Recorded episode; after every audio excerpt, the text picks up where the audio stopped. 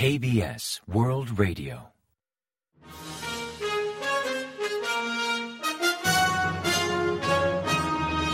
Informativo de KBS World Radio. Bienvenidos un día más al informativo de KBS World Radio. Les habla Javier Castañeda y tras el saludo les avanzamos los principales titulares del día 2 de enero. Corea reactiva la PCR para viajeros procedentes de China.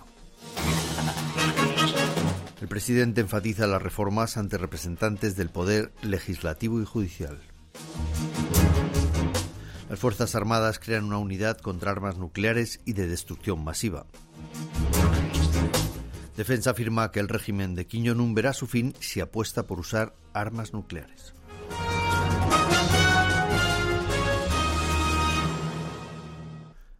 Tras el avance de titulares les ofrecemos las noticias.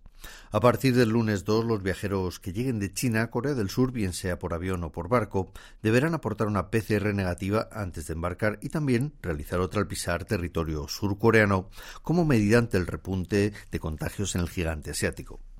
Todos los extranjeros procedentes de China, excepto los de Hong Kong y Macao, deberán realizar una PCR al llegar y esperar en una sala aparte hasta obtener los resultados.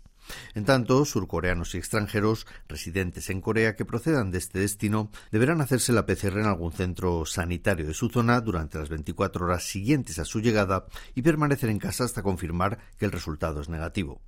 También deberán obtener un código QR de seguimiento mediante una aplicación donde deben ingresar sus datos personales como número de teléfono o domicilio en Corea. Además, para optimizar las medidas de control, todos los aviones procedentes de China aterrizarán solo en el Aeropuerto Internacional de Incheon. Por el momento, los visados de corta estancia para ciudadanos chinos han sido cancelados hasta el 31 de enero. El presidente Yoon Suk-yeol se reunió el lunes 2 con los máximos representantes de los poderes legislativo y judicial, reiterando su determinación de impulsar las tres reformas anticipadas para 2023, laboral, educativa y del sistema de pensiones. El mandatario calificó esas tres reformas como indispensables y aseguró que es lo que actualmente demanda la ciudadanía.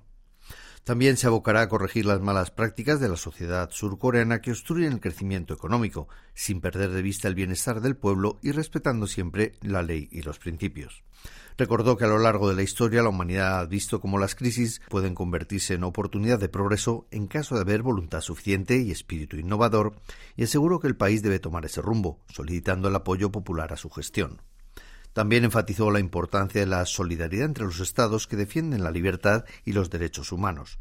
Al respecto aludió al rol que puede y debe cumplir Corea del Sur en una coyuntura de fuertes retos como la debilidad del sistema de la Organización Mundial del Comercio, la creciente rivalidad por la hegemonía tecnológica y la división del mundo por conflictos geopolíticos. Al encuentro asistieron Kim Jin-pyo, presidente de la Asamblea Nacional, Kim Myung-soo, presidente del Tribunal Supremo, Yoon Nam-sok, presidente del Tribunal Constitucional, y Ro Tae-ak, presidente de la Comisión Nacional Electoral, además de otros representantes de la clase política, aunque ninguno del principal opositor de Minju, pues tenía un viaje preprogramado a Pusan. Las Fuerzas Armadas de Corea del Sur activaron el lunes 2 una unidad de medidas contra armas nucleares y de destrucción masiva en una ceremonia a cargo de Kim Song-kyong, jefe del Estado Mayor Conjunto. Esta nueva unidad liderará los programas para mejorar el rendimiento del Sistema Nacional del Triple Eje sobre defensa antimisiles. También realizará una gestión integral de la operativa militar en sectores especializados como el ámbito espacial, cibernético y de espectro electromagnético, de cara a sentar las bases de un futuro comando de estrategias adaptado a la situación de seguridad del país. La unidad de medidas contra armas nucleares y de destrucción masiva es la versión ampliada e independiente del centro homónimo que operaba bajo dirección de planificación de estrategias de las Fuerzas Armadas. Pak Ho-sung general a cargo de esta nueva unidad, aseguró que se esforzará al máximo para optimizar el nivel de preparación de las Fuerzas Armadas surcoreanas para contrarrestar al instante cualquier amenaza balístico-nuclear de Corea del Norte y vencer al enemigo. El Ministerio de Defensa advirtió el domingo 1 de enero que el régimen de Kim Jong-un acabará mal si apuesta por usar armas nucleares. La cartera declaró que el anuncio de Pyongyang de aumentar su arsenal nuclear y su insistencia en mantener las amenazas balísticas perturban seriamente la paz y la estabilidad de la península coreana. recordó que el único método de Corea del Norte para mejorar la vida de su pueblo es frenar el desarrollo nuclear, algo que la comunidad internacional condena al unísono, y volver a la mesa de negociaciones sobre desnuclearización. Corea del Sur enfatizó que para contrarrestar las amenazas balístico-nucleares de Corea del Norte, reforzará el sistema nacional de tres ejes de defensa antimisiles para optimizar su nivel de preparación militar y frenar cualquier provocación norcoreana, bien simétrica o asimétrica. El Ministerio de Reunificación Nacional, por su parte, condenó la conducta del régimen norcoreano que insiste en amenazar a Corea del Sur con armas nucleares y se empecina en desarrollar armas de destrucción masiva, ignorando por completo la precaria vida de su pueblo. En 2023 los impuestos inmobiliarios disminuirán en sintonía con la política anunciada por el Gobierno para estabilizar el mercado de inmuebles y moderar la caída de precios, tanto de alquiler como de compraventa de viviendas. En primer lugar, rebajarán el impuesto progresivo de bienes inmuebles y luego desbloquearán las zonas de transacciones inmobiliarias limitadas para evitar la especulación, además de reducir el impuesto de compraventa de inmuebles. Por otra parte, también rebajarán el gravamen del impuesto sobre la renta, sobre todo entre asalariados que ganen menos de 50 millones de wones al año. Asimismo, aumentarán el salario mínimo un 5% respecto a 2022 hasta 9.620 wones por hora, mientras que subirán la tarifa de la luz y el precio de la gasolina al limitar la bonificación al impuesto sobre combustibles. La Conferencia Coreana de Religiones para la Paz, entidad que integran las seis principales religiones de Corea, rindió homenaje el 1 de enero al pontífice emérito Benedicto XVI. Expresaron que la trayectoria de dicho Papa, quien en todo momento actuó con amor y llevó a la práctica los valores del catolicismo, servirá como inspiración eterna para la humanidad, enviando su más sincero pésame a la comunidad católica global por esta triste pérdida. En tanto, la Iglesia Católica de Corea comenzó 2023 con una misa en la Catedral de Myeongdong, donde el arzobispo Pedro Chongsun-tek, a cargo de la Archidiócesis de Seúl, recordó las enseñanzas de Benedicto XVI, quien abogó por respetar las tradiciones al tiempo de mantener la flexibilidad suficiente como para integrar la vida religiosa y la fe en la vida diaria de las personas. Además, dicha catedral instaló un altar en homenaje al difunto pontífice que podrá visitarse el día 4 de 9 de la mañana a 9 de la noche y el día 5 hasta las cinco y media de la tarde.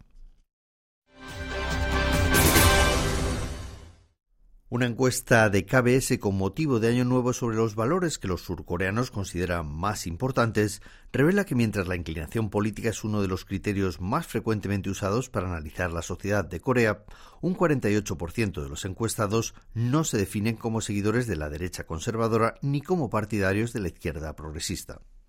Además, el sondeo refleja que al elegir entre dinero, convicciones personales y relaciones humanas, la mayoría de los surcoreanos dijo priorizar las relaciones humanas sobre el dinero y las convicciones, al tiempo de considerar la interacción con otros y una convivencia armoniosa con la familia como lo más importante. En tanto, el porcentaje de encuestados que se decantó a favor de una vida colaborativa duplica el de personas que optaron por una vida más individualista, tendencia que también se aprecia en otros resultados, como los que responden a qué medidas políticas desearían que adoptara el país. Aquí las opiniones a favor de mejorar las políticas de bienestar social superaron en diez puntos a las que abogan por un mayor crecimiento económico. En tanto a la pregunta de a quién corresponden las ganancias de las empresas, la respuesta que afirmó que debían compartirse entre los trabajadores superó por más del doble aquella que afirma que son de los empresarios. Por otra parte, aquellos que piensan que preservar el medio ambiente es más importante que el desarrollo urbano triplicaron en los resultados. En cuanto al problema de la desigualdad social, más ciudadanos afirmaron que la igualdad y la equidad deben prevalecer sobre la libre competencia, mientras que mostraron un fuerte rechazo hacia las clases más privilegiadas. En otro orden de cosas, un 57% de los encuestados dijo considerar el matrimonio como un paso indispensable en la vida, si bien un 70% dijo aceptar el divorcio como opción en caso de conflicto conyugal. Por último, y sobre el entorno familiar, el varón surcoreano aludió a su pareja y sus padres como las personas más importantes de su vida, mientras que la mujer surcoreana aludió a sus hijos y a sí mismas.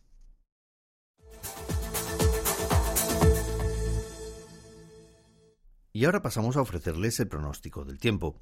Para el martes 3 se prevé un día gélido y despejado con temperaturas bajo cero en gran parte del país, sobre todo en la zona centro donde habrá fuertes vientos, al igual que en la costa suroeste y las zonas montañosas de la isla de Jeju, donde se esperan nieves matutinas. La temperatura marcará entre menos 18 grados centígrados y menos 2 grados centígrados de mínima en la mañana y entre menos 3 grados y 7 grados centígrados de máxima por la tarde, mientras que en Seúl, la capital, el mercurio estará en negativo durante todo el día. La calidad del aire será regular o buena con nivel de smog entre normal y bajo. Y a continuación comentamos los resultados del parqué.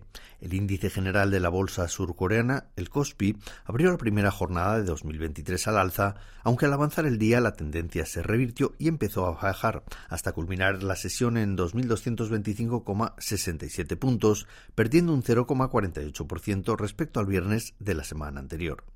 En tanto, el COSDAC, el parque automatizado, también descendió, en su caso un 1,15% hasta finalizar operaciones en 671,51 unidades.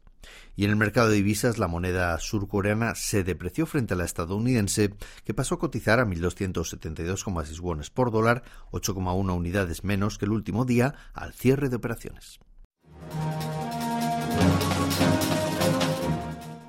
Y hasta aquí el informativo de hoy. Gracias por acompañarnos y sigan en la sintonía de KBS World Radio.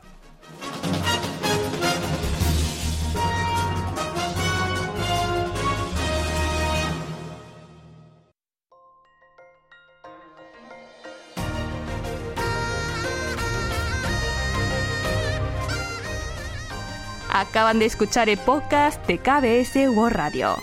Hay muchos más contenidos en word.kbs.co.kr barra Spanish. Gracias por seguir en sintonía. KBS World Radio.